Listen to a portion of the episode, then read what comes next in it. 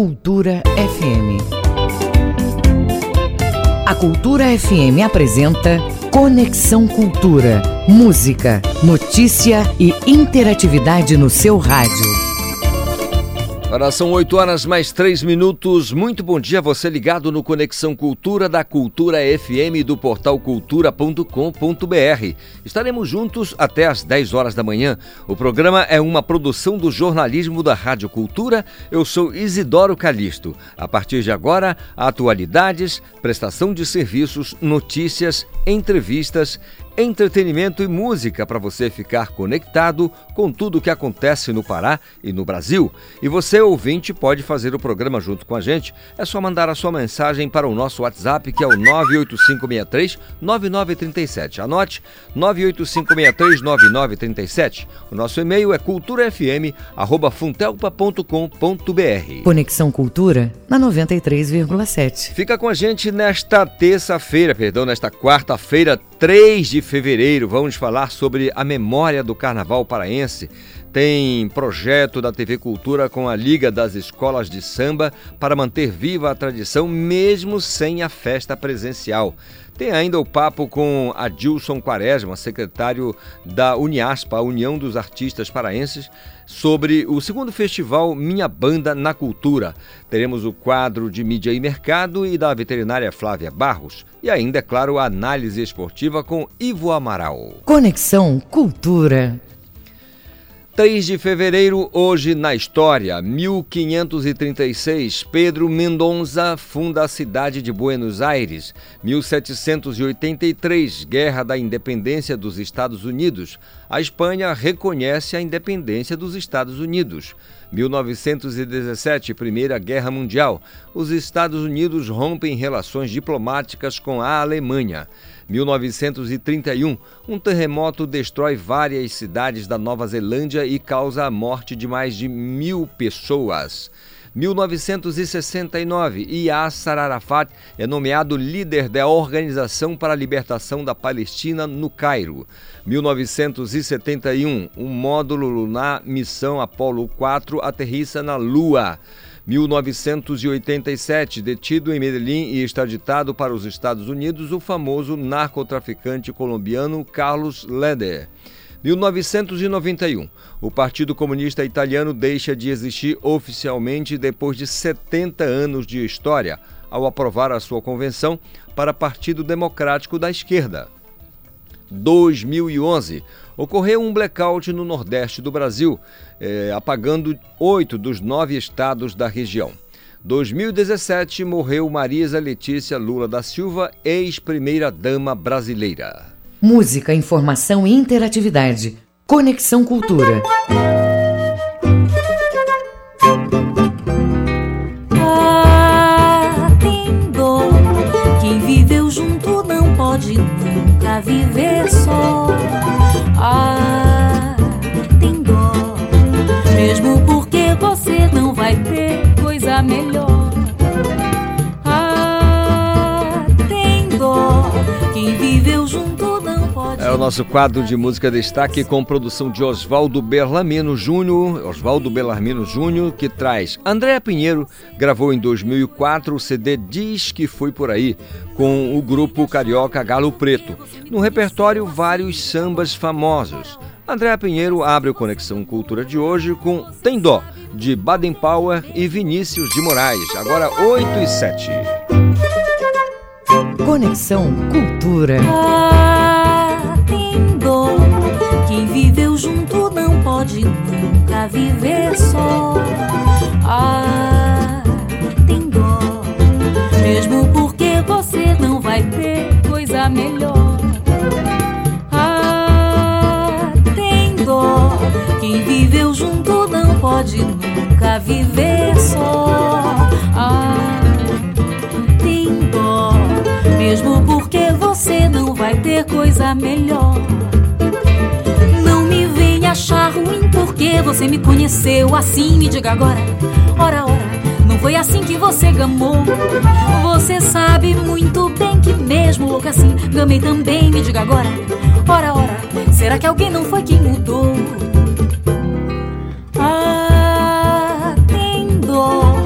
Quem viveu junto não pode nunca viver só. Ah, tem dó, mesmo porque você não vai ter coisa melhor. Ah, tem dó. Quem viveu junto não pode nunca viver só. Ah, tem dó, mesmo porque você não vai ter coisa melhor achar ruim porque você me conheceu assim. Me diga agora, ora, ora, não foi assim que você gamou. Você sabe muito bem que mesmo louca assim, gamei também. Me diga agora, ora, ora, será que alguém não foi quem mudou? Será que alguém não foi quem mudou? Será que alguém não foi quem mudou? Será que alguém não foi quem mudou? Você está ouvindo Conexão Cultura na 93,7. Agora são 8 horas mais 9 minutos. Teve o som aí da André Pinheiro, Tem Dó, música de Baden Powell e de Vinícius de Moraes. 8 e 9, hoje tem a coluna Mídia e Mercado desta semana com o professor Rodolfo Marques. Vamos ouvir. Bom dia, professor. Olá, ouvintes da Rádio Cultura, o programa Conexão. É sempre um prazer estarmos aqui, falarmos às quartas-feiras nesta coluna que eu apresento, que é a mídia e o mercado. E hoje eu trago dois assuntos. Um oriundo de uma reportagem e o outro oriundo de uma pesquisa. Primeiro eu vou falar no âmbito internacional. O Jeff Bezos anunciou que vai deixar a presidência da Amazon, a gigante aí do ramo das telecomunicações, de streaming e serviços em geral, né, de informação, de entretenimento. Ele vai deixar o comando. O novo presidente executivo da Amazon será o Eng Jess, que estava no braço da Amazon Web Service. Então, é uma mudança ali estrutural importante na uma das big techs aí, né, uma das maiores empresas no mundo no ramo da mídia e também no contexto do mercado empresarial. Só para a gente ter uma ideia, no último trimestre de 2020, as vendas da Amazon ficaram acima de 100 bilhões pela primeira vez, um lucro recorde, terceiro trimestre consecutivo. A empresa Amazon ela foi criada ainda nos anos 90, né, há 27 anos, vendendo livros pela internet. Então, com todo esse sucesso, Jeff Bezos, né, que foi o grande idealizador, vai ocupar um outro cargo dentro da organização. Só para a gente ter uma ideia, né? a Amazon, com seus principais concorrentes, como o Walmart, o Alibaba o eBay, conseguiu uma superioridade, tem cerca de 1 milhão e 300 mil funcionários e ampliou os tipos de entregas né? no mercado varejista, inclusive setores como alimentos e outros tipos de produtos e serviços. De fato, é um dado bem interessante. Essa notícia está disponível no portal Reuters, né, agência internacional de informação. Um outro tema que eu vou comentar na coluna de hoje é em relação ao hábito do consumidor brasileiro, em relação ao consumo de TV aberta. O jornalista Ricardo Feltrin, né, colunista do portal UOL, ele trouxe né, alguns dados nesta semana, a partir de pesquisas da Canta e Bop Media mostrando como a TV aberta vem perdendo público. Nos últimos 20 anos, a TV aberta perdeu quase metade do público. Então, isso quer dizer na prática que nos últimos 20 anos, a cada dois telespectadores, um deixou de ser consumidor da TV aberta, migrando para a TV fechada, migrando para os serviços de streaming, para a internet em si, mesmo deixando de assistir televisão, este produto, né, que é a principal mídia do mundo, a televisão ainda tem o maior poderio, mas que cada vez mais precisa se ressignificar em relação à importância em relação aos produtos que oferece, aos produtos e serviços que oferece. Futebol, música, entretenimento em geral, telenovelas, reality shows. Então esses formatos eles precisam ser avaliados e repensados. As emissoras do Brasil, a Globo, o SBT, a Rede TV, a Record, né, as emissoras públicas, temos aqui no Pará a TV Cultura, é interessante pensar em mecanismos para atender um público cada vez mais diversificado e um público que tem interesses muito específicos para acompanhar os conteúdos na televisão. Então é um desafio muito grande e essa mudança no perfil do consumidor é algo que precisa ser acompanhado por muito cuidado por aquelas pessoas que pensam na programação de TV. Fechando aqui a minha coluna, eu quero aproveitar para falar da minha solidariedade né, pelo falecimento do nosso querido confrade Paulinho Montalvão, que trabalhou na Rádio Clube, trabalhou na Rádio Liberal. Ele, infelizmente, é, se despediu aqui do plano material, que ele possa ter serenidade nesse retorno ao plano espiritual e também a sua família possa ser consolada neste momento de dor. Um grande abraço a todos aqui da Rádio Cultura, programa Conexão. Semana que vem eu volto. Tá certo, é isso aí, professor Rodolfo. Muito obrigado pela participação aqui no nosso Conexão Cultura desta quarta-feira. Agora são 8 horas mais 13 minutos. Hoje é quarta, hoje é dia de dicas da veterinária Flávia Barros, que, claro, vai ajudar a gente cuidar bem dos nossos pets, né? Então vamos ouvir.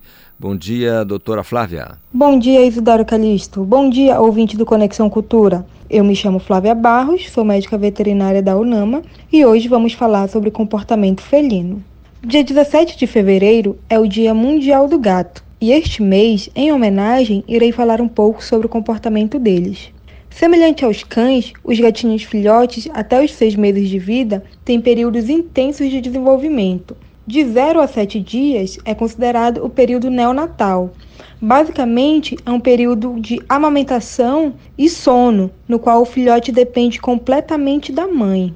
Durante os dois primeiros dias, a amamentação ela é muito presente e o comportamento de eliminação são diretamente influenciados pela mãe, que proporciona alimento e calor, limpa os filhotes e estimula a defecação e a micção lambendo o filhote. Isso dura aproximadamente as duas primeiras semanas. O gatinho, nesse período, é guiado pelo tato, pelo cheiro, pela temperatura. Eles só começam a ouvir a partir do quinto dia. O olfato já é bem desenvolvido e isso é muito importante porque os gatinhos com infecção é, respiratória não conseguem sugar a teta da mãe e precisam de alimentação artificial. Os gatinhos recém-nascidos têm um excelente reflexo de sucção que é mais forte ao acordar e pode ser estimulado ao tocar a face do gatinho. Esse reflexo desaparece após 20 dias.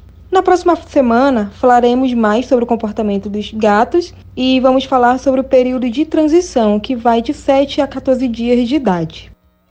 É isso, a doutora Flávia Barros trazendo aqui informações importantes para a gente cuidar, bem do, cuidar muito bem dos nossos animaizinhos em casa, né? Animal de estimação é a melhor coisa do mundo. Também. Agora são 8 horas e 16 minutos, é o nosso Conexão Cultura desta quarta-feira. Não esqueça, você pode participar. Mande a sua mensagem para o nosso WhatsApp 985-9963. 985-639937, perdão. 985-639937. Nosso e-mail é culturafm.funtelpa.com.br. A Isabelle Risuênio traz agora informações sobre redução de atendimento na CJUDH. É com ela. De acordo com a Secretaria de Justiça e Direitos Humanos, a CJUDH, houve uma redução de 50% do atendimento ao público para emissão de RG em Belém e em Paragominas, devido à mudança de bandeiramento divulgado na semana passada.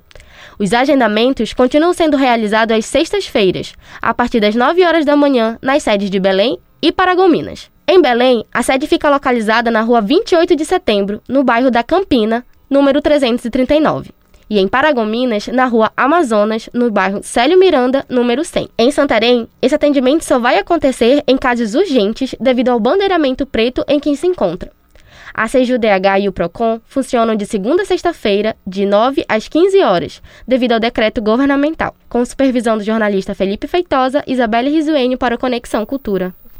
Obrigado, Isabelle. Agora são 8 horas e 17 minutos. A gente segue com o nosso Conexão Cultura desta quarta-feira. É, mais uma vez, mostrando, falando aqui do nosso WhatsApp, que é o 985639937, e você pode participar. Hora de convocar aqui o nosso colega Felipe Feitosa, que vai falar sobre esse, essa pesquisa, esse levantamento do DIEESE, que mostra saldo negativo na geração de emprego. Felipe Feitosa.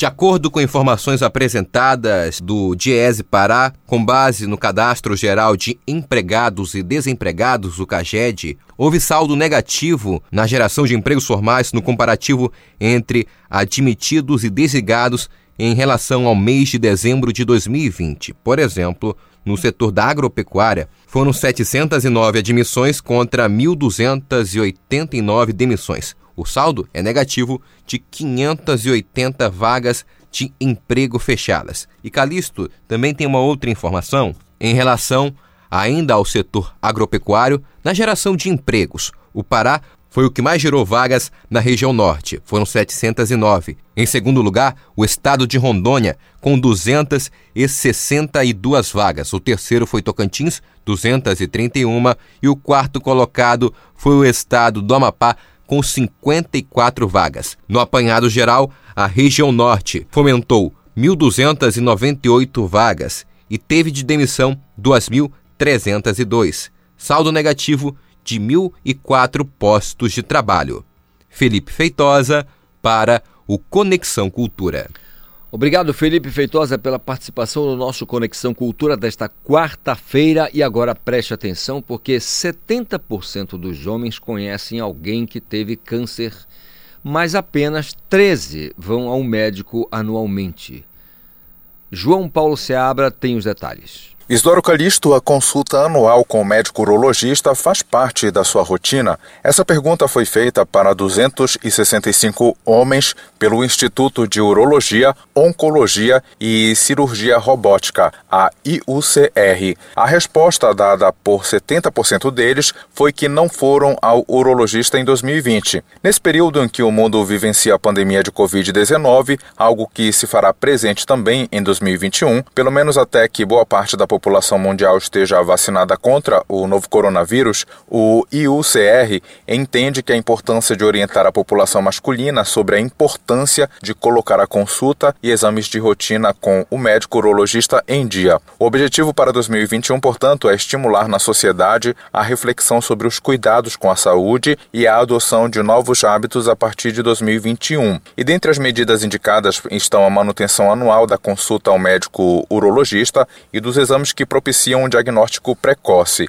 Em caso de um câncer de próstata, o paciente pode descobrir a doença cedo, o que reflete no aumento das chances de cura, permitindo tratamentos menos agressivos e mais assertivos. É isso que destaca o cirurgião oncológico Gustavo Cardoso Guimarães. E na contramão do diagnóstico precoce, por sua vez, a pesquisa realizada sobre o conhecimento dos homens sobre os tipos de câncer que mais os acometem mostrou que apenas 70% dos respondentes conheceram alguém que teve algum tipo de câncer urológico. Desses 70%, um terço vai ao médico anualmente. Portanto, a conscientizar a população masculina sobre a necessidade de realizar a consulta anual com o urologista, mesmo durante a pandemia do novo coronavírus, é essencial para evitar que depois do controle da pandemia não tenhamos, por exemplo, um aumento do diagnóstico em fase avançada do câncer de próstata. João Paulo Seabra para o programa Conexão Cultura. Obrigado, colega João Paulo Seabra, pelas informações. São 8h21. É bom lembrar que a vacinação drive-thru em Belém tem lá os locais que foram definidos pela prefeitura. Né? A SESMA ontem fez uma entrevista coletiva informando todos os detalhes.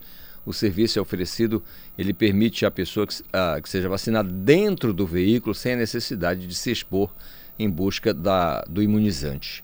A Prefeitura de Belém né, começou o, o, hoje, né, começa hoje, dia 3, a vacinação de idosos 85 para cima, entendeu? O sujeito tem que ter, a pessoa tem que ter 85 anos ou mais para estar nesse grupo, né, de que receberá a vacina a partir de hoje aqui na capital paraense e nos distritos que fazem parte, é claro, é, de Belém. O público-alvo terá à disposição 13 postos de vacinação que vão funcionar de 9 da manhã até às 6 da tarde. Começando hoje, vai até o dia 7 de fevereiro. É, alguns postos drive-thru, só para você ter uma ideia, a Unifamas, que fica na Visconde de Souza Franco, número 72, do bairro do, Reduto, é um posto drive-thru que você pode passar com o seu idoso, ou se você tem autonomia, é um idoso que tem autonomia, que tá, pode, consegue dirigir, então você pode ir até a Unifamais, ali na Visconde de Souza Franco, número 72, e receber a sua dose da vacina contra o coronavírus. Também está a Faculdade Fibra ali na Avenida Gentil Bittencourt, número 1144, também é um posto, um posto drive-thru. A Aldeia Amazônica também, que fica na Avenida Pedro Miranda, é, muito conhecido esse espaço, também tem um, um, um esquema drive-thru para vacinação. E no Mangueirinho, lá na Augusto Montenegro, quem quiser e puder passar por lá no esquema drive-thru será certamente imunizado, né? São mais de 12 mil doses da vacina para esse grupo. É, a prefeitura também anunciou que será, serão vacinados uma, quilombolas e indígenas. Né? Uma boa parcela de quilombolas e uma boa parcela de indígenas, o Aral, que, estão, que moram aqui em Belém, receberão a dose da vacina contra a Covid-19. Agora são 8 horas mais 23 minutos. Vou chamar novamente o meu colega Felipe Feitosa, que vai trazer informações sobre o início das aulas, as informações que partem da Secretaria de Estado de Educação. Felipe. Bom dia, Isidoro Calixto. Exatamente, a Secretaria de Estado de Educação, a SEDUC, informou que inicia hoje o ano letivo da Rede Estadual de Ensino, com a realização de aulas e atividades não presenciais para todos os alunos matriculados na rede neste ano. A decisão do governo do estado pelo não retorno presencial neste momento, proteção da saúde e segurança da comunidade escolar no enfrentamento da Covid-19. A SEDUC também informou que continua com o movimento Todos em Casa pela Educação, como garantia a aprendizagem num período de isolamento social. E com a decisão, todos os alunos matriculados na rede pública estadual, em todas as modalidades e níveis da educação básica, vão continuar com as atividades não presenciais e vão ter acesso ao conteúdo pedagógico por meio de videoaulas transmitidas diariamente pela TV Cultura, com conteúdos do ensino fundamental e médio além de áudios educativos por meio do Seducast, conteúdos de aprendizagens pelo Para Casa e cadernos de atividades estruturantes, todos disponibilizados pela plataforma digital no site da Seduc. Felipe Feitosa para o Conexão Cultura. Obrigado, Felipe. Agora são 8 horas mais 25 minutos. Levantamento aponta que em 2020 teve recorde de ataque à liberdade de imprensa no Brasil. João Paulo Seabra. Isidoro Calixto, a Federação Nacional dos Jornalistas, FENAGE, registrou 428 casos de violência, mais que o dobro do ano retrasado. Segundo o relatório, o aumento está associado à sistemática ação do presidente da República, Jair Bolsonaro. Esse foi o ano mais violento desde o início do levantamento na década de 1990, de acordo com o relatório Violência contra Jornalistas e Liberdade de Imprensa no Brasil. Por parte da Presidência da República, foram 145 casos de descredibilização da imprensa, 26 agressões verbais, duas ameaças diretas e dois ataques à FENAGE. Tanto em 2019 quanto em 2020, houve dois assassinatos e dois casos de racismo. O relatório afirma que o registro de duas mortes de jornalistas por dois anos seguidos é a evidência concreta de que há insegurança para o exercício profissional. Os jornalistas assassinados foram Léo Veras, que denunciava o crime organizado na fronteira com o Paraguai Uruguai, e Ednei Neves, que trabalhava na campanha à reeleição da Prefeitura de Peixoto de Azevedo, no Mato Grosso, e relatou que recebia ameaças. O relatório destaca ainda o aumento da censura em 750% e de agressões verbais e ataques virtuais em 280% de um ano para o outro. Estas, segundo o levantamento, cresceram com o incentivo do presidente. Os jornalistas passaram a ser agredidos por populares nas ruas e os ataques virtuais por meio das redes sociais e aplicativos de mensagens tornaram-se comuns. E apesar do aumento significativo, é muito provável que ainda haja subnotificação dos casos, porque muitos profissionais não chegam a denunciar o ataque sofrido, é o que diz esse relatório. João Paulo Seabra para o programa Conexão Cultura. Obrigado, João Paulo, pelas informações. Olha, Santarém, gente, começa também a vacinação com, é, para idosos, né? Vacinação contra a Covid-19 para idosos começa é, também nesta quarta-feira. Exemplo da capital, que princípio hoje às nove da manhã, Começa hoje às 9 da manhã a vacinação também a cidade de Santarém. A confirmação foi feita pelo prefeito lá da cidade. Ele usou as redes sociais para confirmar que vai começar esse trabalho. Como eu disse, a exemplo da capital, a cidade de Santarém, que fica lá na região oeste do estado, vai iniciar hoje a vacinação para idosos. A, confirmação foi feita pelo prefeito Nélio Aguiar. Ele usou as redes sociais para dizer que é, serão 4.070 doses para a imunização de idosos acima de 80 anos. Ele disse que quer começar é, com os idosos pela parte da tarde, entre as duas e as 5 da tarde, entre as 14 e as 17 horas. Por que isso? Ele disse que vai fazer isso porque nesse horário, entre as duas e as 5 da tarde, as unidades básicas de saúde estão mais vazias para receber esse grupo de risco, que são os idosos. Portanto, está aí a Prefeitura de Santarém, uma das maiores cidades do estado do Pará, que fica lá, na, lá no oeste do estado, também iniciando hoje a vacina contra a Covid para pessoas acima de 80 anos de idade. Agora são 8 horas mais 28 minutos.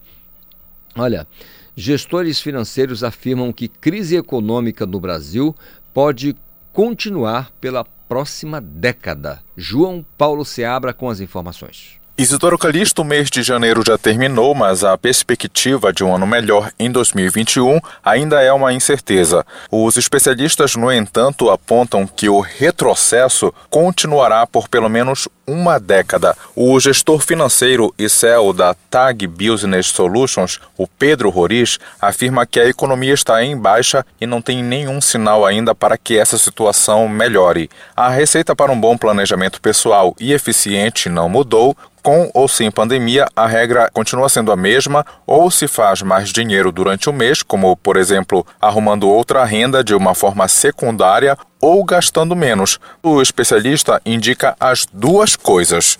Mas ele diz que, infelizmente, essa ainda não é a realidade de mais de 69 milhões de brasileiros que estão com o nome sujo por conta das circunstâncias econômicas do país ou desorganização financeira pessoal. Um outro fator importante quando se trata de planejamento financeiro, segundo Pedro Roriz, é de que quando a pessoa tem rendimentos melhores, recebem seus salários ou rendas, por exemplo, elas investem o com o que sobrou e vivem o dia a dia. Mas o brasileiro normalmente costuma inverter essa ordem. O segredo, então, de acordo com o especialista, é controlar o fluxo de caixa e investir para só depois viver com o dinheiro. E para esse ano, Pedro Roriz lembra de um famoso ditado que é enquanto alguns estão chorando, outros estão vendendo lenços. Isso faz referência à possibilidade e à capacidade de um empreendedor monetizar em momentos de crise e gerar negócios e valores, tanto no quesito pessoal quanto no de negócios.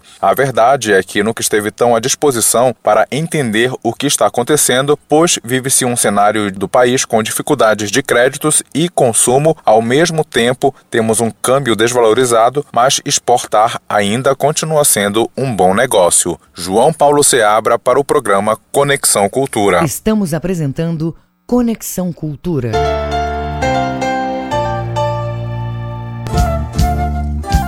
ZYD 233, 93,7 MHz. Rádio Cultura FM, uma emissora da Rede Cultura de Comunicação. Fundação Paraense de Rádio Difusão, Rua dos Pariquis, 3318. Base operacional, Avenida Almirante Barroso, 735, Belém, Pará, Amazônia, Brasil.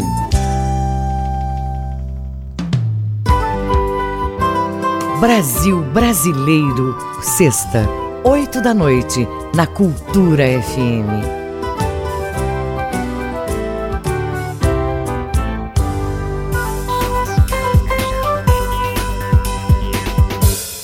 Voltamos a apresentar Conexão Cultura.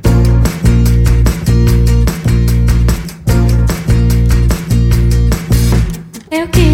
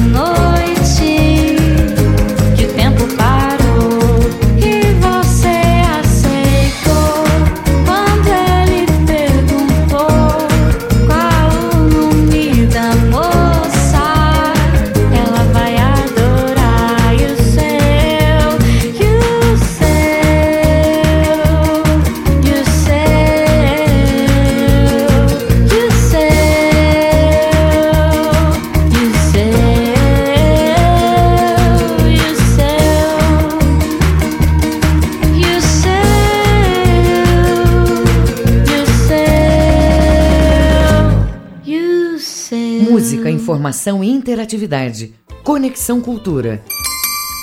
É isso, agora são 8 horas mais 36 minutos. É o nosso Conexão Cultura no ar nesta quarta-feira. E especialista aponta que, olha, os moradores de condomínios da capital podem ser multados se não cumprirem as normas contra a Covid-19, ou seja, aqueles procedimentos, aqueles protocolos determinados pelas autoridades de saúde, também pelos governos estadual e municipal, né? Essas normas que precisam ser seguidas, se os moradores dos condomínios não seguirem, eles podem ser multados. Mas quem traz os detalhes para a gente é o repórter Marcelo Alencar. Bom dia, Isidoro Calixto e todos os ouvintes do Conexão Cultura. Quem não usar máscara de proteção em áreas comuns de condomínios e prédios de Belém, como elevador, garagem, academias e piscinas, poderá ser multado e até responder processo penal. Isso é o que explica o advogado e especialista Antônio Bernardes. Em entrevista ao G1, ele conta que todas as normas sanitárias determinadas pelos decretos estaduais e municipais sobre o combate à Covid-19 também valem para os condomínios. De acordo com o advogado Antônio Bernardes, não é pelo fato do condomínio ser uma propriedade privada, os condôminos não terão nos espaços comuns que seguirem as normas sanitárias impostas pelas entidades governamentais. Assim como na sociedade, nas áreas comuns devem ser respeitadas as normas públicas. Segundo o especialista, o último decreto estadual e municipal de combate à pandemia prevê casos de desrespeito às normas no condomínio. As sanções aplicadas vão desde multa ao condomínio até o fechamento do local em casos mais graves. Calixto, em relação ao condômino que cometer a infração, o especialista conta que ele pode ser advertido com uma multa prevista no Estatuto do Condomínio ou até responder um processo penal por descumprimento do decreto. Segundo ele, nesses casos, uma autoridade policial deve ser chamada e registrar a ocorrência. As sanções do decreto se aplicam aos condomínios. Cabe ao condomínio e aos condôminos a observância, principalmente quanto ao uso de máscara, ventilação de ar, distanciamento social e higienização frequente dos materiais. Tais recomendações ainda foram reforçadas pelo decreto municipal. Na capital, casos de infração aos decretos municipal e estadual podem ser denunciados à Guarda Municipal ou ao Centro Integrado de Operações CIOP, pelo número 190. Marcelo Alencar para o Conexão Cultura. Obrigado, colega Marcelo Alencar, pelas informações aqui no nosso Conexão Cultura desta quarta-feira. Agora são 8h39. Esporte. Hora de falar de futebol. Ivo Amaral, bom dia. Bom dia, Calixto. Estamos aqui para o nosso bate-bola para os amigos da cultura e da sua conexão. Ô, ô Ivo, você tá animado? Como é que é? Você tá animado? Depende de quê. Geralmente eu estou mais animado do que desanimado, a não ser que alguma coisa ruim aconteça comigo, ou no caso da nossa paixão, que é o futebol paraense. Verdade. No geral, você é um, um- um homem animado, né? Certo. Então eu pergunto a você, você está animado para estas as participações aí do de Remy Paysandu na Copa Verde? Olha, não muito. Nesse caso, não muito, porque a indecisão sobre que time os dois vão ter em campo, se tiverem vida longa na competição, né? Paysandu fazendo uma limpeza do plantel, ontem eu comentei com você, às vezes a reposição não é o que se espera, muitas vezes você troca um, é troca sete por meia dúzia, do mesmo nível, às vezes vem pior.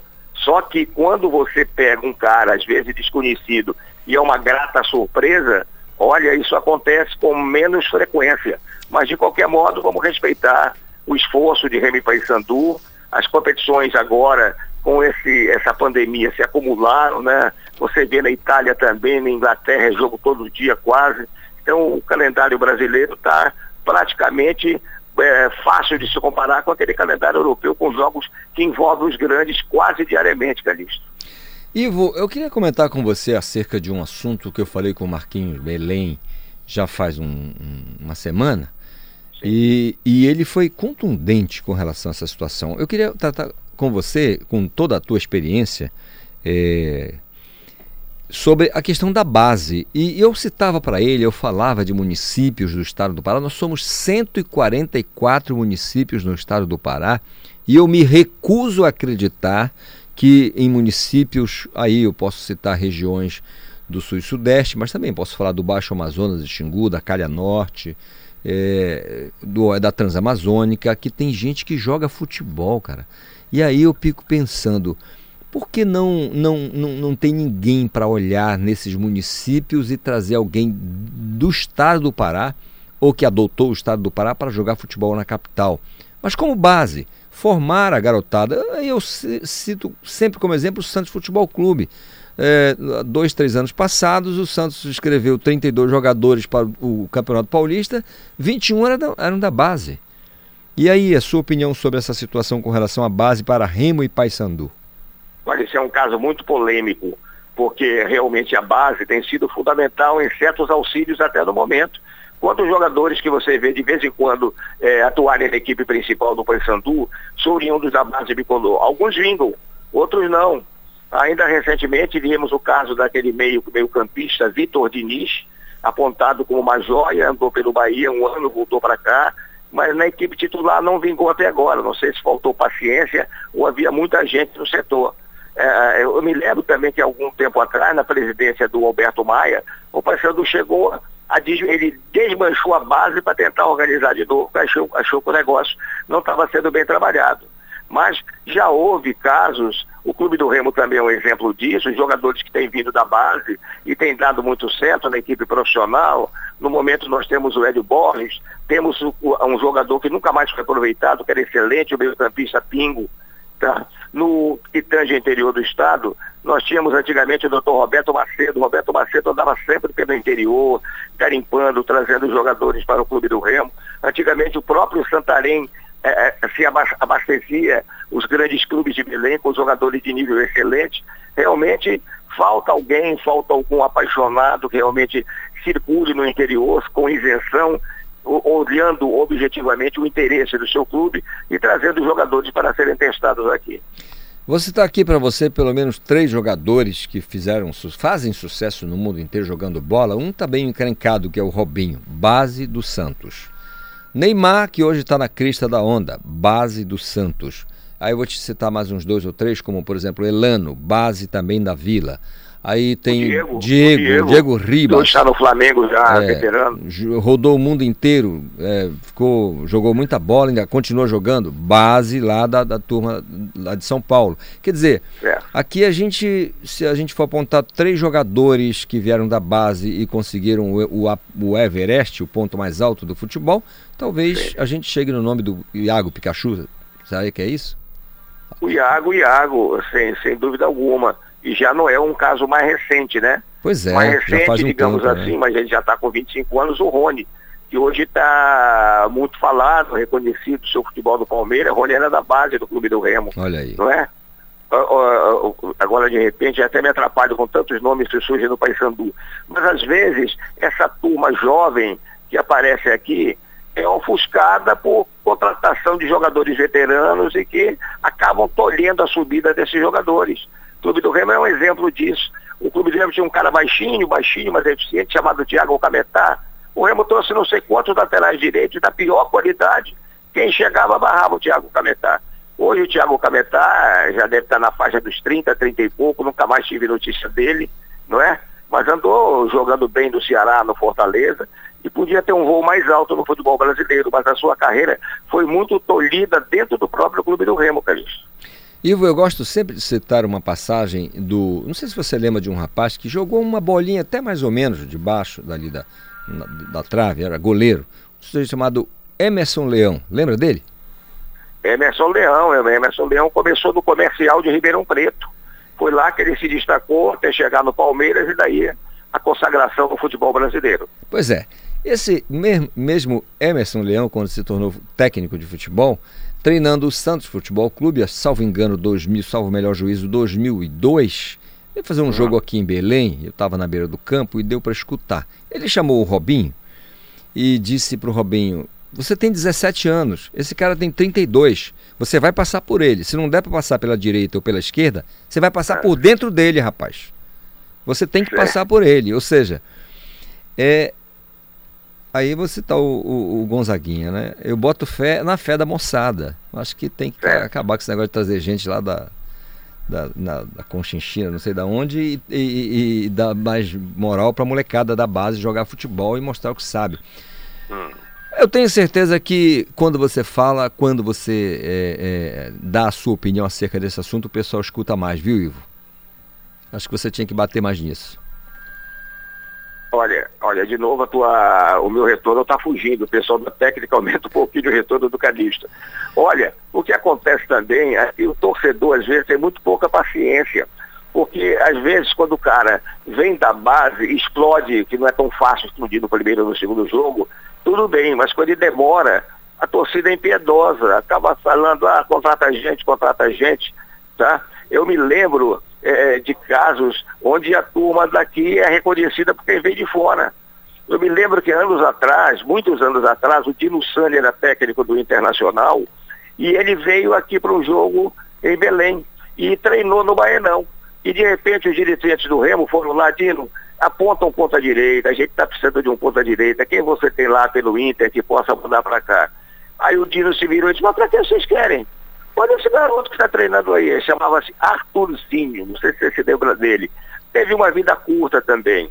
Brilhou mais no Tiradentes do que no próprio Clube do Remo. E o hum. Dino apontou a partir daquele momento, o Arthurzinho passou a ser titular do Clube do Remo. Não vingou porque realmente não tinha tantas qualidades para isso. Era, tá certo, um jogador mediano, né?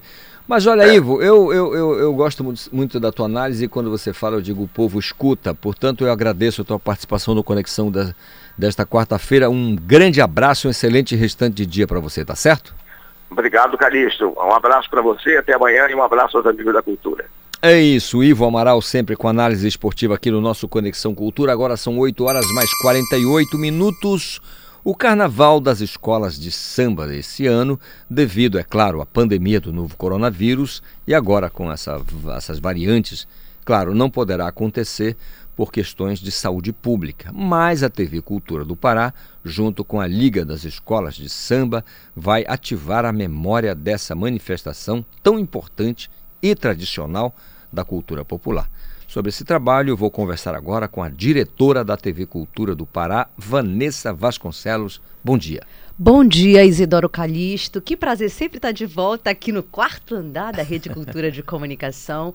Bom dia a todos os ouvintes do Pará inteiro. Que satisfação poder vir falar sobre esse período momesco que, queira ou não, nós paraenses somos tão festivos, né, Isidoro? Verdade. Não adiantava a gente deixar esse momento passar em branco. Então, o que, que a gente pode dizer que a TV Cultura está produzindo, está preparando para não deixar esse carnaval passar em branco? Vanessa? Então, vamos lá. De desde 2019, logo que nós chegamos aqui no final de janeiro, esta gestão, nós providenciamos a transmissão ao vivo do carnaval tradicional de Belém, da, diretamente da aldeia amazônica. Fizemos isso no ano de 2019 e 2020. 2021 estamos completamente impedidos em decorrência de todas as orientações sanitárias para que não haja aglomeração. E aí a nossa preocupação é não deixar passar em branco e trazer de volta à tona a história do carnaval. Então, para isso, já a partir de sábado, dia 6 de fevereiro, sábado e domingo, estaremos exibindo compacto com os melhores momentos. No sábado, às 7 da noite, o desfile do grupo de acesso, o desfile do ano passado, e no domingo, dia 7 também, às 7 da noite, o do grupo especial. A partir de terça-feira, um programa totalmente especial, programa produzido, produção independente, produzido pela G2 Produções, com o Cultura do Samba. O que é o Cultura do Samba? A cada dia, do dia 9 de fevereiro, ou seja, do dia 9, terça-feira, até a próxima terça-feira, que é a culminância do carnaval, a terça-feira gorda, dia 16, teremos a exibição de um programa especial, cada dia uma escola de samba, né? E aí eu gostaria de falar sobre cada uma delas. E também histórico de como as coisas foram preparadas, porque a gente sabe que existe a culminância, que é o desfile do carnaval. Porém, as escolas de samba trabalham o ano inteiro, desde a escolha do samba enredo, a escolha das fantasias, a, a, a preparação de maneira geral, o movimento nas comunidades ou nos barracões. Então, tudo isso vai ser mostrado pela TV Cultura do Pará durante esses oito dias.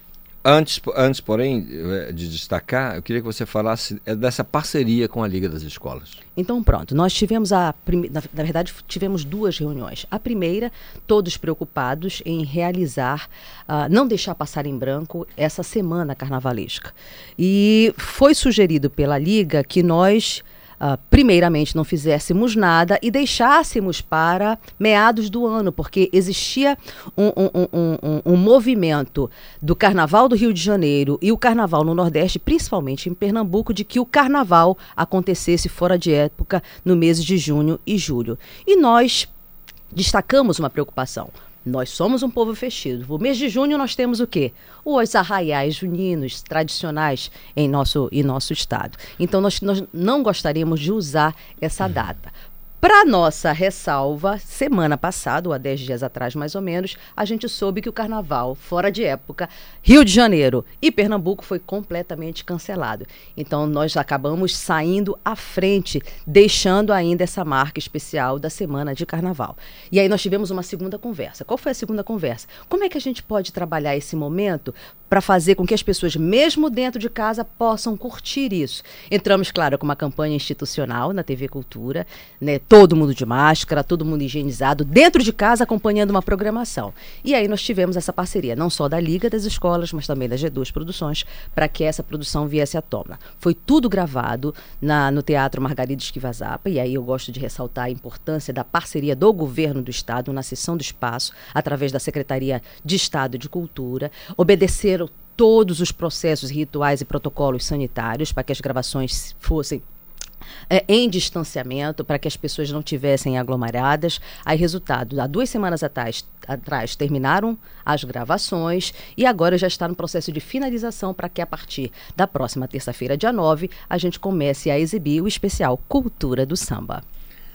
Muito bem, mas é, não é só isso, né? A TV Cultura, ela tem, além dessa, desse trabalho com o carnaval, ela tem realizado projetos como Minha Banda na Cultura, por exemplo, é, e, e, muitas outras iniciativas no sentido de, é, nesse período especialmente, é, nós estamos falando de um ano, né, Vanessa, que nós estamos já, vivendo essa situação. A partir de março a gente já fecha, já né, fecha um ano, um ano dessa dessa pandemia instalada no, no, no, no estado do Pará de aí, maneira geral. Aí eu posso imaginar é, como é que ficou a questão do ativo é, criativo de toda a turma da TV Cultura no sentido de desenvolver conteúdo para não deixar morrer muitas coisas que Exatamente. não podemos. O né? nosso papel como emissora educativa, Calista, é justamente trazer sempre material de qualidade, conteúdo de qualidade, normalmente um conteúdo que não passa nas outras TVs abertas, para a sociedade de maneira geral. E nós elencamos, esta, ele, é, esta gestão elencou, três pilares muito interessantes para a comunidade em geral: educação, esporte e cultura. Então vamos começar pelo jornalismo da TV Cultura, jornalismo que a gente exibia diariamente, para você ter uma ideia, o movimento do jornalismo dentro da, da Rede Cultura de Comunicação envolve 29 pessoas. Tu imagina diariamente ter 29 pessoas circulando numa redação Nossa. em tempos de pandemia. Tiramos de imediato o jornal Cultura do ar, porém substituímos pelos drops de notícia diluídos ao longo da programação, que foi o Cultura da Hora. Então, todos os nossos jornalistas, de onde quer que estivessem, podiam pro produzir esse material, esse conteúdo, sempre atualizado na, da programação. Então, então, nós exibimos ao longo do dia 10, 12 drops de notícia. Ou seja, quem está assistindo a programação, acompanhando a programação na TV Cultura, é abastecido com a atualização de tudo aquilo que está acontecendo no Estado. Uh, o Sem Censura também foi outro prejudicado de maneira geral, porque o Sem Censura é um programa, na verdade, o programa mais antigo da TV Paraense, tem 32 anos de estrada, um programa diário com uma hora e meia de duração e ao vivo. Normalmente nós tínhamos quatro entrevistados no estúdio por dia. Terminamos com isso, fizemos com que os entrevistados ficassem de maneira remota sendo entrevistados pelo Sem Censura. Foi um negócio que deu super certo, sabe, Calixto? Porque agora a gente pode conversar com qualquer pessoa do mundo. Isso tem sido super positivo. Então, não existe mais a necessidade do entrevistado estar de maneira presencial. Ele pode dar o seu recado de qualquer lugar onde ele esteja. Então, tudo isso foi feito né, para a gente manter a regularidade do funcionamento da TV Cultura, sem perder a qualidade e, claro, sempre levando um conteúdo também atualizado para a população. Aí nós tivemos o segundo eixo, que é justamente o suporte e apoio à vitrine da, da, classe artística e da cultura de maneira geral. E várias lives nós fizemos. Nós fizemos desde a abertura do Festival de Ópera como lives, nós tivemos o Minha Banda na Cultura Fase 1, e se Deus quiser, agora nesse primeiro semestre estaremos na fase 2 do Minha Banda na Cultura. A gente entende que quem trabalha com eventos e, e arte de maneira geral foi a categoria uma das mais prejudicadas com o fechamento de bares, restaurantes e eventos que provocam a aglomeração. Então, a nossa saída foi justamente abrir essa janela de exibição para toda a classe artística local. Fizemos live do Arraial do Pavulagem, o Arrastão do Pavulagem, por exemplo, que acontece normalmente eh, de final de maio a início de julho, nós fizemos toda ela com transmissão de lives pela TV Cultura. Então, isso foi super positivo e eu acho que é uma tendência que, que deve continuar, pelo menos até o segundo semestre pelo andar da carruagem, pelo menos até o segundo semestre. Sim, né? sim, sim, sim. Agora, as novidades assim que o público pode esperar eh, na telinha da TV Cultura para esse ano de 2021, a gente costuma sempre falar o primeiro bimestre, o primeiro trimestre, semestre, mas há um planejamento, né? 2021 nós pensamos nisso, pensamos naquilo, ou seja, tem, tem futebol, tem uma série de coisas que podem acontecer. Então, o que está dentro do radar da, da direção da TV para esse 2021? Bem, nós queremos restabelecer, eu e aí eu falo isso com muita alegria e com muita satisfação, que a minha carreira profissional começou aqui na TV Cultura. Eu tinha 19 anos de idade, imagina. Fui ser apresentadora então faz, então do faz, Enfim. Então faz 10 anos, né? Só isso, né? Imagina só, quase 30 anos. Acabei de completar 49, Isidoro. Eu estou completando para o meu primeiro cinquentenário de vida e eu fico muito feliz de agora estar tá fechando um ciclo profissional. E eu sou da época em que a TV Cultura uh, ocupava 70% da sua grade de de programação com conteúdo local. Hoje, como é que é feita essa grade de programação? Nós temos uma parceria com a TV Cultura de São Paulo e com a TV Brasil. E a TV Cultura ocupa ainda um espaço muito reduzido. Qual é a nossa intenção em 2021? Voltar a ocupar a grade. Claro que a gente não vai conseguir ocupar a mesma de décadas atrás. Mas a nossa intenção é de uma e meia da tarde a nove horas da noite ter apenas produção local. E aí eu tenho nessa produção local, primeiro o que eu considero um carro-chefe da TV Cultura, que é a transmissão exclusiva do Campeonato Paraense de Futebol.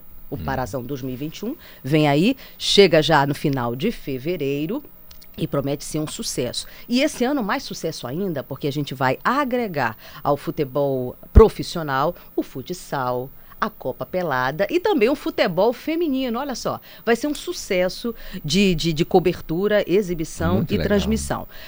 Casado ao futebol, nós temos o possível retorno, se Deus quiser, do esporte cultura, que sempre foi uh, um cartão de visita da TV Cultura, né? explorando todos os eixos do esporte do estado inteiro. Então, deve voltar também casado ao Parazão. Temos o meio de campo, que sempre veio junto também.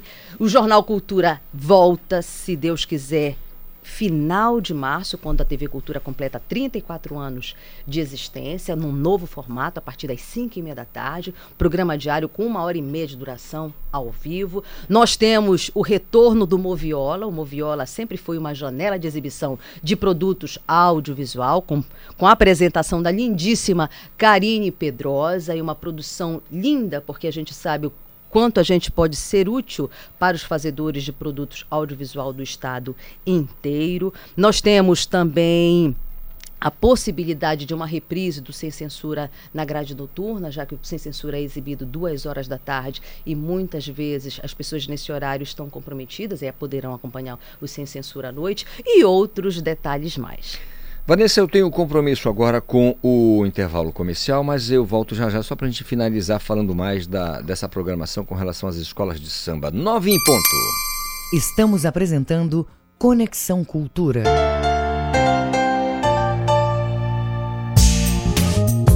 A situação do Covid-19 voltou a se agravar. Continue a lavar as mãos com água e sabão com frequência ou use álcool em gel. Evite lugares fechados e com muita gente. Proteja-se do coronavírus. Cuidar da sua saúde é proteger a todos. Cultura, rede de comunicação. Cultura FM. Aqui você ouve música popular paraense. Fiz uma canção que fala do tempo. Música popular brasileira. Você pensou. Cultura FM 93,7. Já te falei, ZYD 233, 93,7 MHz. Rádio Cultura FM, uma emissora da Rede Cultura de Comunicação. Fundação Paraense de Rádio Difusão, Rua dos Pariquis, 3318. Base operacional, Avenida Almirante Barroso, 735, Belém, Pará, Amazônia, Brasil.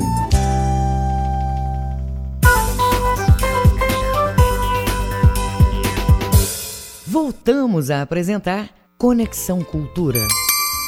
9 horas, 2 minutos. Eu sigo conversando com a Vanessa Vasconcelos, que é a diretora da TV Cultura do Estado do Pará. A gente fala sobre a programação para 2021, mas para os próximos dias, que envolve aí o carnaval aqui na capital, tradicional demais.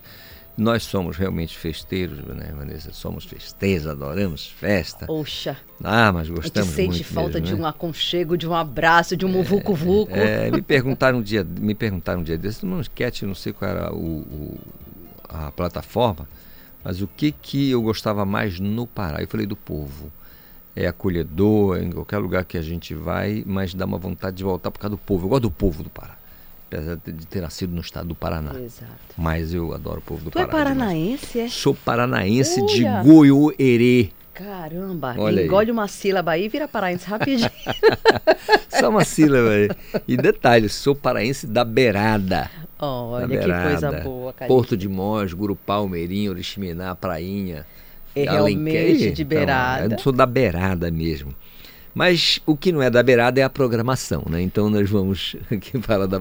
Então, da olha só, para você que gosta de carnaval, papel e lápis na mão ou caneta na mão, nós começamos então a partir agora do sábado, dia 6, com o compacto do grupo de acesso do Carnaval de 2020 e no domingo também com um grupo especial, no mesmo horário, dia 7 de fevereiro. A partir de terça-feira, dia 9 de fevereiro, a gente consegue exibir a, o especial Cultura do Samba. Então, bora lá. Xodó da Nega será o primeiro no dia 9, Embaixada no dia 10, Deixa Falar no dia 11, a campeã do carnaval do ano passado, a Matinha, no dia 12, Rancho no dia 13, Quem São Eles no dia 14, Bole Bole no dia 15 e o Piratas da Batucada, 16 de fevereiro, na terça-feira gorda. Volto a repetir. Fica em casa, veste a tua fantasia, faz uma maquiagem bacana, faz fotografia, posta nas tuas redes sociais. Se tu fores pra rua, não te esquece. Põe a tua máscara, higieniza as mãos e evite sempre a aglomeração. A Covid está aí, por mais que tenhamos o fluxo de vacinas iniciando no estado, porém, nós precisamos nos prevenir. E a melhor prevenção é o cuidado individual. Verdade, Vanessa. Olha, eu agradeço muito a tua participação aqui no nosso Conexão Cultura desta quarta-feira. Além da, da falar da programação, que é muito importante da TV Cultura, nós temos que dizer que é, a tua palavra como jornalista, como uma pessoa de uma posição sempre muito firme com relação a essa questão da Covid-19, é fundamental aqui para o nosso horário, viu? Muito obrigado pela, por, por esse testemunho é, de, de que estamos ainda vivendo a pandemia e que não podemos relaxar de jeito nenhum. Muito obrigado, ótimo dia para você. Ótimo dia para você também, para todos que estão nos ouvindo aqui na 93.7. Muito bem, agora são 9 horas mais 5 minutos. É o nosso Conexão no Ar. Esporte.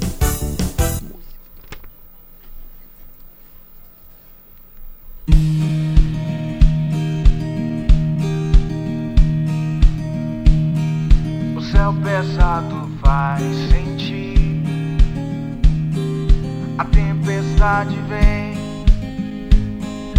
Saiba que um amigo, saiba que um amigo, saiba que um amigo lhe cai bem. Quando a vida apertar, eu estou aqui. Saiba que um amigo, saiba que um amigo, um amigo é pra sorrir. E ninguém aqui poderia mensurar maior do que penso. Em cada momento você pode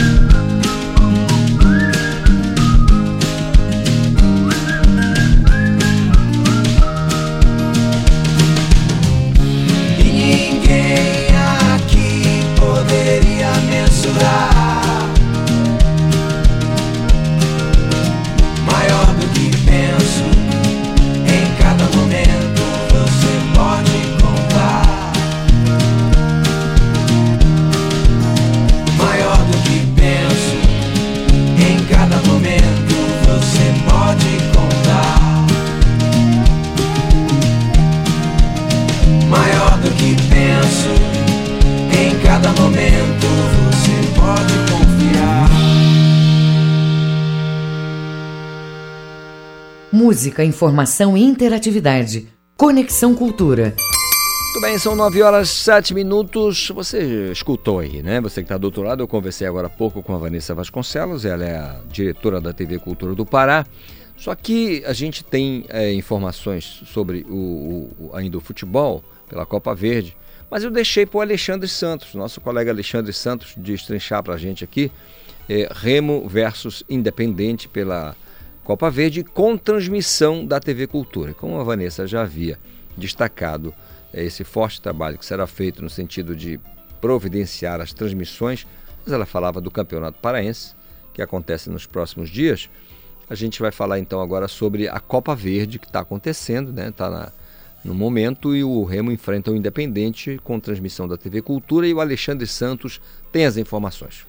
No Baianão, o Remo entra em campo logo mais às quatro da tarde no Mangueirão quartas de final da Copa Verde diante do Independente. O volante Lucas Siqueira, 32 anos, natural do Rio de Janeiro, entende que é bom começar vencendo porque viaja sabendo que pode jogar pelo empate para se classificar. A estratégia é buscar a vitória. É, a gente já falou que é uma competição de eliminatórias. Jogo ida e volta, a gente tem que buscar vencer em casa e vencer fora também para classificar. Na verdade, a gente tem o objetivo de classificar para chegar na final da competição. Então, em casa, a gente tem que prevalecer esse mano de campo para vencer a partida. O presidente do clube, Fábio Bentes, confirmou ontem, no final do dia, a não renovação do contrato do meia atacante Eduardo Ramos, fim de linha do jogador com o clube. Lembrando que a TV Cultura transmite hoje à tarde pela Copa Verde, quartas de final, Remo Independente, às quatro horas da tarde no Mangueirão. É, quatro da tarde, a transmissão, portanto, aí as informações de Alexandre Santos, TV Cultura do Pará na transmissão da Copa Verde, Remo e Independente, com transmissão da TV Cultura, quatro da tarde. Eu sei que você não vai perder. Agora são nove horas mais dez minutos e olha, 2021 será um ótimo ano para a aquisição de imóveis. Vamos entender os motivos. É, positivos desse cenário com as informações do repórter Marcelo Alencar. Exatamente, Calixto. A gente volta a falar direto aqui do Departamento de Rádio Jornalismo da Cultura FM 93,7. Calixto, na contramão de toda a instabilidade provocada pela pandemia de Covid-19, sobram motivos para apostar no aquecimento do mercado imobiliário nacional neste ano. Uma das razões para o otimismo é a taxa Selic, que desde agosto vem sendo mantida pelo Comitê de Política Monetária, Cupom, em 2%, o menor índice da história. É daí que se inicia o ciclo progressivo que começa a chamar a atenção de potenciais interessados na compra de imóveis. De acordo com o gestor imobiliário Samuel Ferreira da Silva, a manutenção da Selic no patamar atual permitiu aos bancos oferecer linhas de créditos imobiliários com juros anuais que variam entre 6% e 7%. Ainda que a Selic ganhe algum fôlego, a expectativa de especialistas responsáveis pelo cálculo e elaboração de índices para o setor é de que os juros desses empréstimos não passem dos 8% anuais. Na prática, isso significa que as parcelas dos financiamentos estão menores, o que permite também ampliar a projeção socioeconômica dos compradores. Em outras palavras, o cenário positivo não restringe a chance de um bom negócio só às classes mais altas.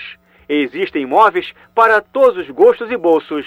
Entretanto, o gestor imobiliário faz um alerta. A hora é de o consumidor acelerar o passo, mas com o máximo de prudência. O setor da construção civil presenciou uma disparada dos preços dos insumos nos últimos meses e algumas matérias-primas chegaram a subir 60% desde o início da pandemia. O reflexo dessa inflação vai parar nos preços dos imóveis, que já estão em processo de valorização desde outubro. Outra dica importante é um planejamento rigoroso para não atrapalhar as finanças pessoais. Por isso, é necessário antever as variações do mercado e projetar aquilo que é possível para cada perfil. Colocar na relação de pesquisa imobiliárias reconhecidas e que realmente auxiliem seus clientes na obtenção do melhor imóvel. É uma saída cada vez mais relevante para o atual momento. Marcelo Alencar, para o Conexão Cultura. Obrigado, Marcelo Alencar, pelas informações. Portanto, aí, 2021, um excelente ano para a aquisição de imóveis. Agora, isso tem que ser feito com muito cuidado, né? Né? Tem que tomar todos os cuidados do mundo, porque a maré não está para peixe, tem gente que se aproveita de, de, de determinadas situações. Não vê até a vacina aí, tem espertalhões é, fazendo coisa errada. Então, vamos ter todo o cuidado do mundo, porque é aquela história, né? Evitar a fadiga, sempre muito importante. 9 horas 13 minutos. O Congresso Nacional abre hoje o ano legislativo em sessão solene prevista para as 16 horas, para as 4 da tarde, aqui, né? também conhecido como 4 da tarde. A sessão será comandada pelo novo presidente do Senado, Rodrigo Pacheco, do Democratas de Minas Gerais, que acumula também a função de presidente do Congresso Nacional. Ao lado dele estará o novo presidente da Câmara dos Deputados, o Arthur Lira, do PP de Alagoas.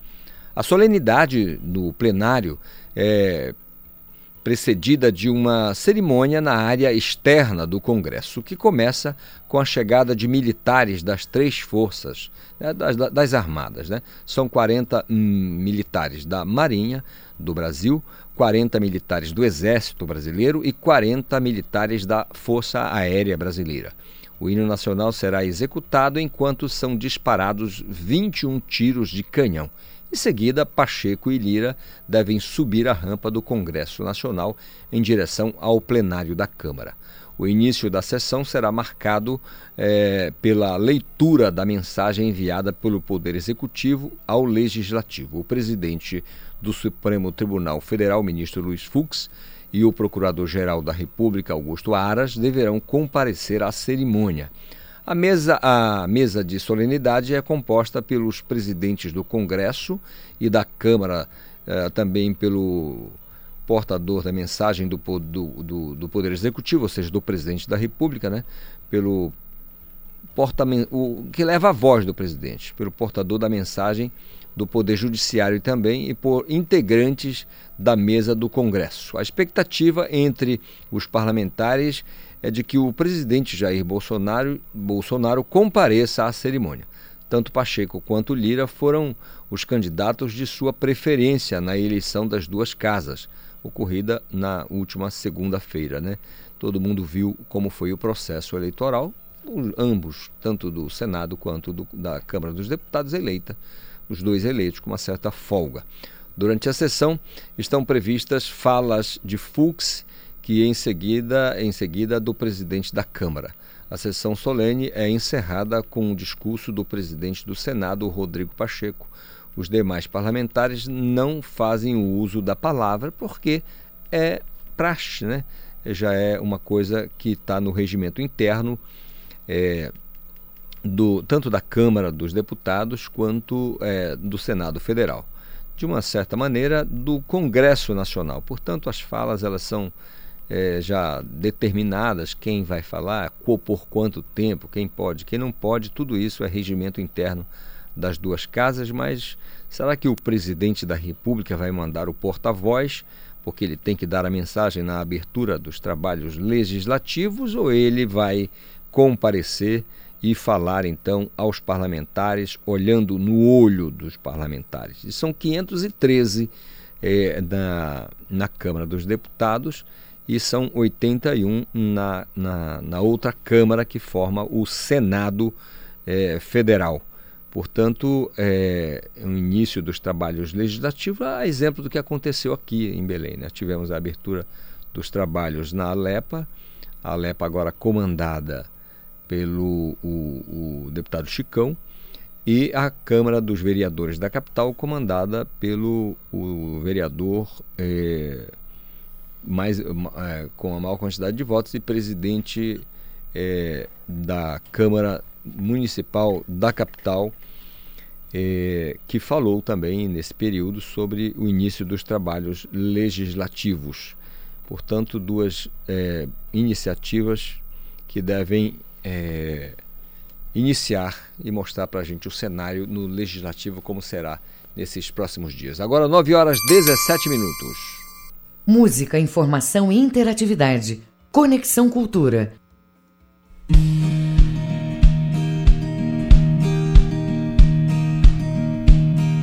O céu pesado faz sentir.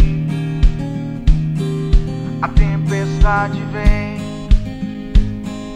Saiba que um amigo, saiba que um amigo, saiba que um amigo lhe cai bem. Cultura FM 93,7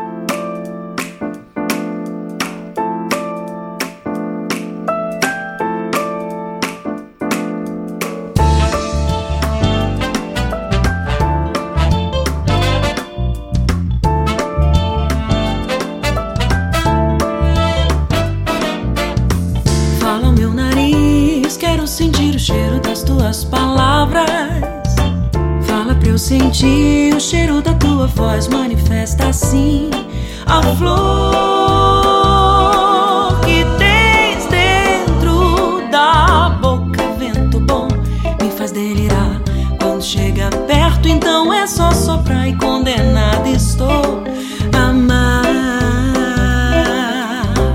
Mas que um feitiço você me lançou, expirou perfume, aroma sedutor da tua boca e dos teus.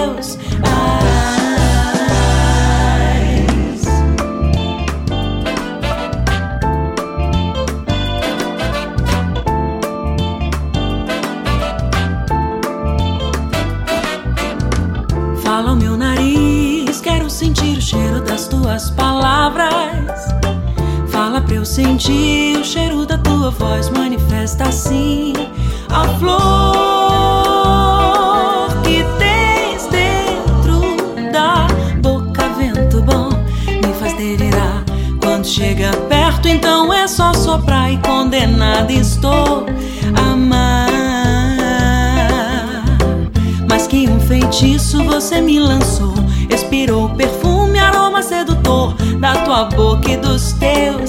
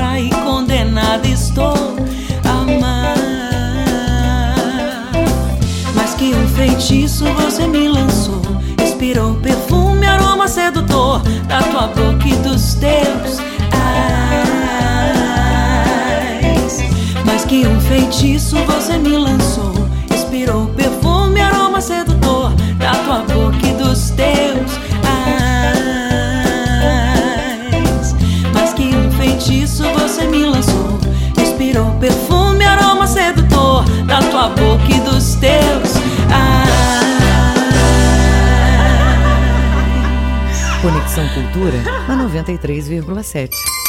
9 horas 21 minutos é o nosso Conexão Cultura desta quarta-feira. E você pode participar, viu? Manda sua mensagem. Você pode enviar a sua mensagem para o nosso WhatsApp, que é o 985639937 921. Ação Educativa da CEMOB. O Marcelo Alencar está nas ruas e traz as informações ao vivo para a gente. Conta, Marcelo. Exatamente, Calixto. Falamos direto da Augusto Montenegro eh, no entroncamento com a passagem Félix Guedes. Calixto, a Superintendência Executiva de Mobilidade Urbana de Belém, CEMOB, começa uma campanha educativa voltada às faixas de pedestres da Avenida Augusto Montenegro, em especial para coibir o tráfego irregular de motos e bicicletas nos locais que devem ser de travessia exclusiva de pedestres. Isidoro, a ação visa alertar sobre os riscos que motocicletas e pedestres e ciclistas assumem ao utilizar os pontos de travessia de pedestres como locais de conversão proibida ao longo da via. O foco inicial é pontos estratégicos após levantamento do setor de educação do órgão, que apresentaram maior conflito na travessia no primeiro trecho da avenida, a partir do entroncamento.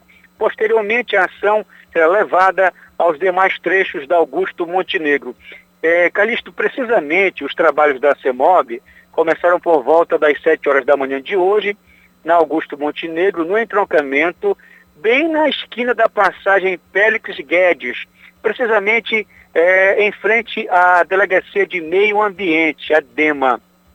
E nós podemos acompanhar é, em loco as ações dos artes educadores da CEMOB, que orientavam realmente os ciclistas, motociclistas, os pedestres para o respeito e o compromisso com a faixa de pedestre, que é única e exclusivamente para a travessia dos cidadãos, dos pedestres que fazem eh, a mobilidade urbana de um lado para o outro. A ação visa conscientizar, orientar e educar e evitar acidentes nesses locais.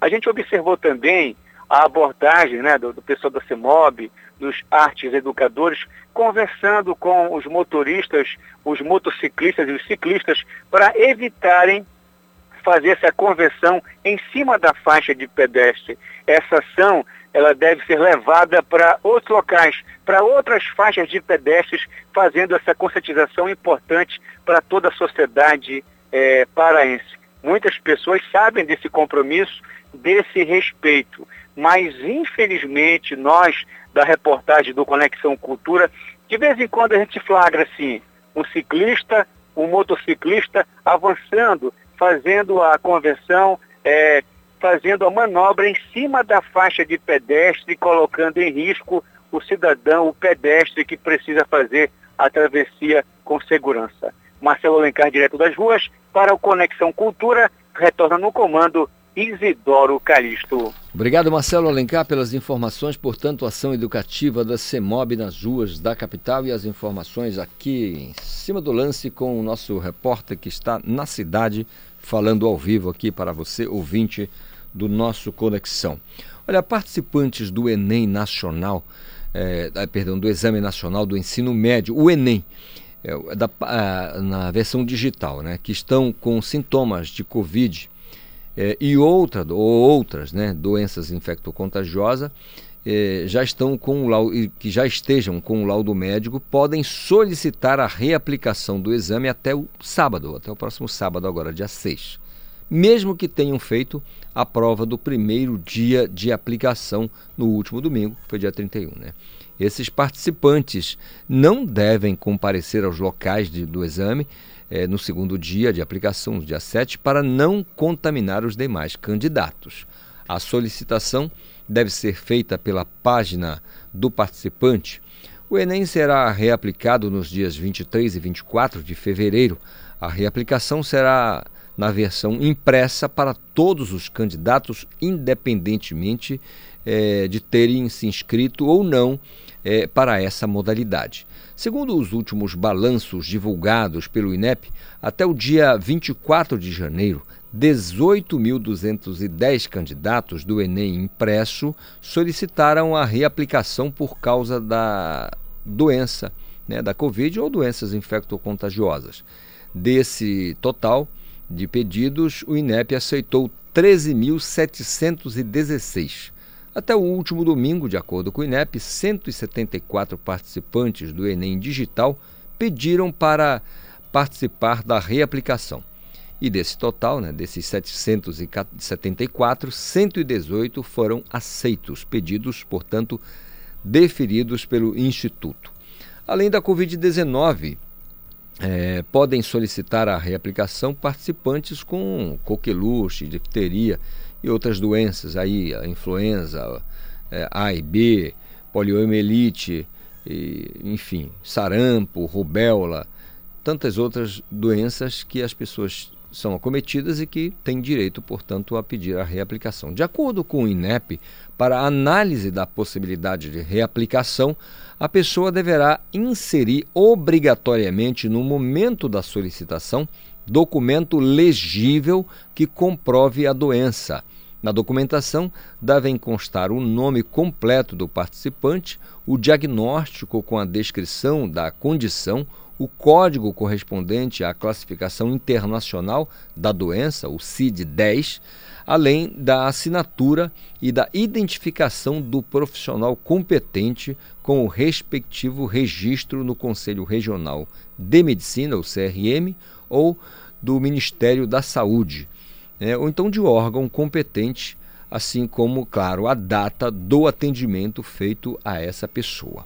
Então está aí, portanto, o INEP divulgando, falando que os participantes do Exame Nacional do Ensino Médio, na versão digital, que tiveram sintomas de Covid ou outras doenças, podem solicitar a reaplicação até o próximo sábado.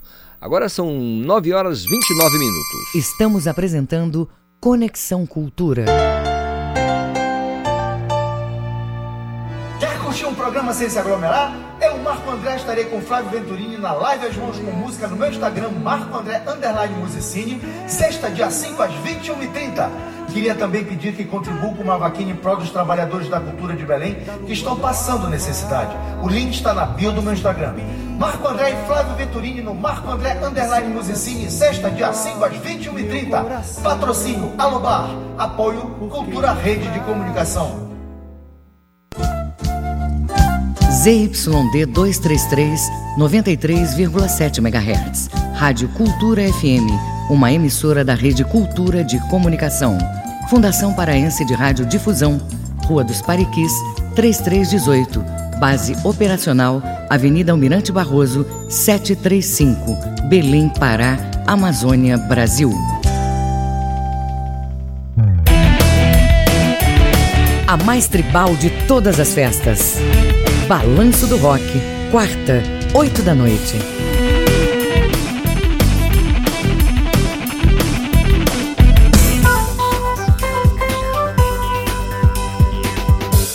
Voltamos a apresentar Conexão Cultura. São 9 horas 30 minutos, 31 minutos agora. E você acompanhando aqui o nosso Conexão Cultura. Em sua primeira edição, o projeto Minha Banda na Cultura exibiu clipes ou trechos de apresentações de 118 grupos musicais nos intervalos da programação da TV Cultura. Agora estão abertas as inscrições para o segundo Festival das Bandas da Cultura. Então nós vamos conversar com o Adilson Quaresma, secretário da Uniaspa, União dos Artistas Paraense que promove o festival.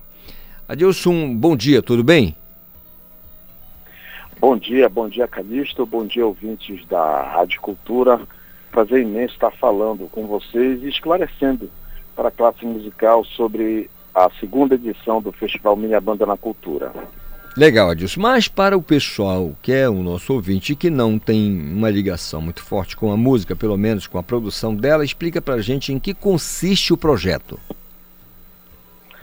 Olha, esse, esse projeto foi concebido na Uniaspa, na União dos Artistas Músicos do Pará, ano passado, é, para tentar um, é, atenuar os efeitos da pandemia é, dentro da nossa classe. É, a gente sabe que o entretenimento ele gera aglomeração e é justamente aí onde uh, provavelmente ocorre a proliferação. Então, em virtude disso, houveram limitações de horário, e, e, e, também da capacidade dos espaços né, nos restaurantes, nos bares, casas de shows, nos pubs aqui de Belém, isso afetando direto a classe musical. Então, em contrapartida, nós fizemos o projeto e corremos atrás de parcerias. Ano passado ocorreu o primeiro, que foi em junho e julho do ano passado, foi muito bom, porque é um projeto que abrange o estado inteiro. Nós tivemos artistas de todas as regiões do estado, que tiveram seus vídeos exibidos na Funtelpa e, logicamente, é, passando em todas as repetidoras da Funtelpa no, interior do estado. Isso foi muito legal porque mostrou um mapa musical atualizado do que estava se produzindo no, no, no Pará ah, em todos os segmentos, na guitarrada, no instrumental, no carimbó, no, no brega, no pagode, enfim, todas as linguagens. Foi muito bom. E isso refletiu muito bem dentro da classe. Isso foi em junho e julho. No segundo semestre, é, tivemos aí um aperto ainda mais, né, um aumento dos casos, essa coisa toda, e agora nós conseguimos novamente com o governo do estado a, o patrocínio, né, o apoio, a parceria para executar o segundo festival. Só tem um, um diferencial. No primeiro, Calixto, foi direcionado para as bandas, ou então cantores e cantoras que tinham bandas. Esse segundo ele vai ser ampliado. Então, além das bandas, vão ser é, contemplados músicos voz e violão, duplas, né? o teclado e voz, os trios e DJs, né? DJs, isso para o estado inteiro. As inscrições estão abertas para todos esses segmentos que eu falei. As inscrições é de forma virtual, logicamente por causa da pandemia, e a gente tem uma banca que vai fazer a seleção dos escolhidos E como é que funciona o festival? Um festival de videoclipe, a primeira fase do festival é a inscrição, é essa fase que nós estamos agora, a documentação. A segunda fase já é a promulgação dos selecionados. Sendo selecionado, uh, o artista vai enviar o vídeo dele para a Funtelpa. A Funtelpa vai ver o aspecto técnico, resolução, esse negócio todo. Sendo aprovado, o artista vai receber um cachê e vai ter o seu vídeo exibido no intervalo da programação. Então, esse, esse modelo de festival, ele é inédito aqui do Pará, foi criação da Uniaspa, teve, está tendo o apoio do governo do estado e parceiros, além da Funtelpa, está a Secult e também a Academia Aparência de Música nesse projeto. E ele, ele já foi, digamos assim, entre aspas, copiado no estado do Tocantins. Amigos nossos músicos de lá eh, estavam procurando alguma forma também de conseguir um auxílio. Entraram em contato com a gente, nós repassamos o projeto e já está sendo executado também no, no, no estado do Tocantins esse mesmo modelo que foi criado aqui no estado do Pará. Isso muito nos alegra porque é uma fórmula que deu certo e que vem nesse momento eh, nos ajudar bastante, porque as contas chegam, né?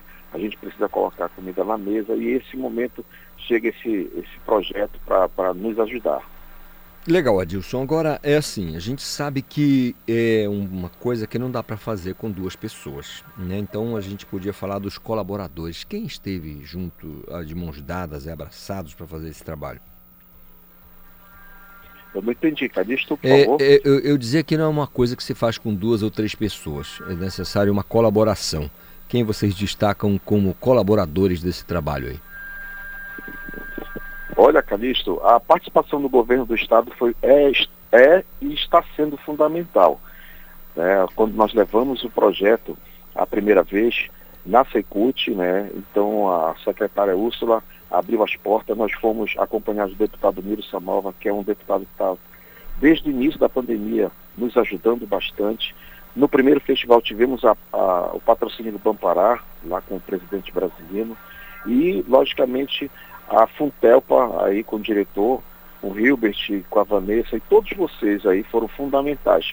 E como foi tipo, uma espécie de projeto piloto e deu certo, nesta segunda edição ah, as parcerias continuaram. Governo do Estado, novamente, o governo belga Barbalho, a, a secretária Úrsula, vocês da Funtelpa novamente abraçando essa causa da classe musical, a Academia Aparência de Música e o Uniaspa que está fazendo a parte de cadastro, organizando como um todo o festival. Então são parceiros é, importantes né, que a gente tem que ressaltar dentro desse processo todo da pandemia que está assim sendo muito agressiva com a classe artística, principalmente ligado à música, com os profissionais de música no estado inteiro. Então fundamental a participação desses agentes todos, fazendo com que a gente possa movimentar a cena musical, levando renda e dando visibilidade ao trabalho de cada um desses artistas. Adilson, tem uma coisa que é, é, bem legal a gente destacar, é importante falar, porque quando a gente fala do artista, quando a gente cita o artista, a pessoa pensa logo naquela, naquela pessoa que está com o microfone na mão, que está com aquele vozeirão, né, que está com aquele visual maravilhoso, aquele visual incrível, pensa nesse artista. Bom, esse é o cara. Mas a gente sabe que existe uma cadeia, né? Ou seja, tem o cara que escreve, eu tenho o letrista, tem o cara da. É, os músicos, tem o pessoal. É, músicos, né, de, de... São o pessoal de toda a produção, né? É muita gente. Técnico né? de som, técnico de luz, road, carregadores, uhum. bailarinos. Muita é, gente. Isso, só o pessoal do backstage, digamos assim. Mas tem é, Calixto, a gente fez uma pesquisa, quando o evento é cancelado no músico, é, olha, não vamos funcionar hoje. Simplesmente 26 categorias, no mínimo, são atingidas pelo cancelamento daquele evento naquele dia. Nossa. Então imagine a proporção disso no estado inteiro, o quanto é impactado toda uma cadeia produtiva quando um evento desse é cancelado. Então é uma coisa gigante mesmo, que implica, inclusive, na arrecadação de impostos, na geração de emprego e renda. E toda essa cadeia está sendo prejudicada por causa da pandemia. Então a gente busca soluções. A Uniaspa ela tem apenas 10 meses de criação, mas ela vem buscando essas alternativas, tentando ajudar, tentando é, horizontes, parcerias, ajuda na iniciativa, na iniciativa privada e também junto aos órgãos públicos. Então você falou muito bem. Quando se fala em música, a pessoa só pensa no glamour do artista que está cantando, da cantora, do cantor, da dupla. Mas não, é uma gama de profissionais, maquiadores, enfim, são, é uma gama de profissionais que estão ali por trás, que nós, público, nós só vimos ali o resultado final. Mas para aquele resultado final, muitos profissionais ali é, se entregam para que possa é, ter esse resultado e a gente poder assistir uma boa música, uma boa voz, dentro cada um do seu estilo, do seu gosto, mas assistir aquele resultado final no palco. Verdade. Agora, é muito importante isso, cara. Eu fico preocupado porque quando a gente escuta falar, e claro, eu tive a oportunidade de conversar com alguns artistas aqui, é, inclusive que passaram, atravessaram problemas com a questão da Covid, e eles destacavam exatamente isso. Olha, não, não é só comigo, não é só para mim. Estou falando isso por causa do, do, do rapaz que cuida lá do, do que, que, carrega as caixas, que monta, sabe? Ele, ele setou todo mundo mesmo, assim. E a gente tem noção, porque quem não é da música, quem não está próximo, quem não conhece como funciona, como você disse, até chegar ali o, aquela apresentação que você certamente vai gostar muito, ou, ou até não, mas vai assistir, é, você não tem ideia do que foi feito, de quantos profissionais se dedicaram àquilo. E um detalhe, tem muito, muitos desses profissionais